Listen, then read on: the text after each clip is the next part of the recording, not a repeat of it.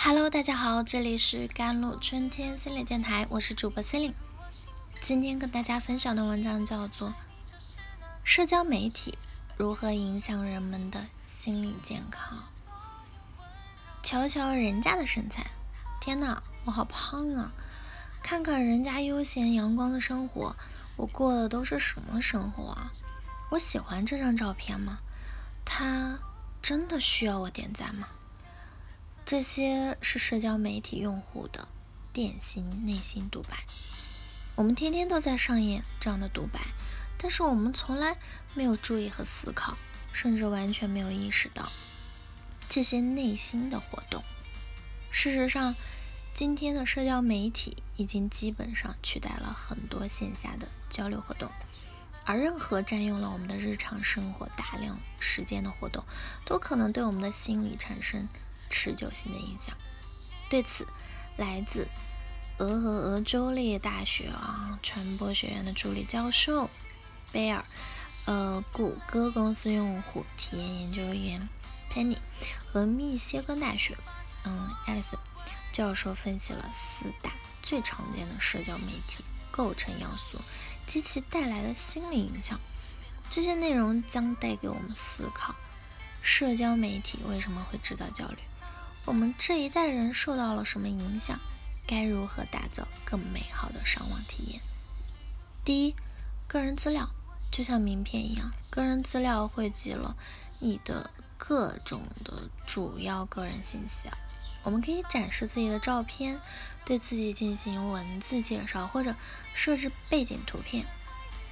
但我们一直在真实展示和虚伪展示的抉择中纠结。因为我们总是希望向他人展示一个最好的自己，但同时也不能失去真实性。当然，社交媒体出现前，我们可能也会面临这种抉择。但现在这种名片会一直呈现给别人，并且和你的价值直接相关，所以在个人资料上容易出现自我粉饰或者虚假展示的现象。这种粉饰是一种稍微修饰，还是完全欺骗呢？一些学者发现，有没有朋友观看、无信息记录和有身份掩盖选项时，欺骗容易出现。然而，实际上在欺骗率较高的线上约会平台上，研究者也仅发现人们在年龄啊、身高啊、体重上的小幅度，而非大幅度的瞒报。第二。人际网络，它就像四通八达的电网，让你可以与各行各业甚至世界各地的人发生连接。它实际上就展现在你的联系人目录中。我们可以通过联系人列表浏览它，可以给联系人设置备注或者标签，甚至可以设置关注或者不关注。我们对人际网络又爱又恨，因为它虽然带来了社会支持。但也带来了孤独。第三，信息流就像球类比赛五加球精彩集锦一样，它汇集了各式各样的他人、社会和世界上的胜利、光辉时刻，或者其他新闻的见闻。但我们浏览时可能会出焦虑啊，或者不安安全感中。因为我们总喜欢拿自己平平无奇的生活去和别人的精彩时刻进行对比，我们始终想要和他人一较长短。心理学上的名词叫社会比较。虽然社交媒体出现前，我们也会感慨自己过得不如电视上的明星，但是随着社交媒体的普及，现在这种对比一直在发生，并且现在你更有机会与周围人进行比较。当你的朋友在晒度假视频时啊，你就会想，为什么我没有时间出去度假？为什么我只能在办公桌前面对着电脑工作？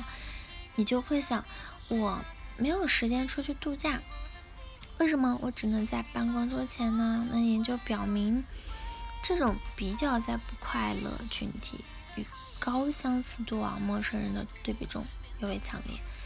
当你知道你的朋友也和你一样忙碌，却有时间度假时，嫉妒很可能就产生了。研究表明，发布度假内容引发的嫉妒感显著于强于啊发布购物物品的内容。另外的是，研究者也发现，嫉妒带来了一些好处，比如让人奋发向上或成为灵感的来源。第四点就是信息本身了，和以前的手机短信和电子邮件一样，社交媒体也嵌入了信息功能。除了发送信息，我们可以还通过它查看历史消息、大字提示和已读提示。它的一个好处显然是可以增加社会联系，但我们需要面对不断弹出的信息，让你在做其他事情时总要分心查看。研究表明，查看信息与发生车祸密切相关。另外，接收信息与拖延行为密切相关。分心还带来了一些潜在的后果，比如专注于线上交流而失去潜在的线下交流。但这并不是告诉我们要远离信息，因为几乎没有人想要成为一座孤岛。相反，我们需要选择积极应对，而不是逃避。好了，以上就是今天的节目内容了。咨询请加我的手机微信号：幺三八二二七幺八九九五，我是司令。我们下期节目再见。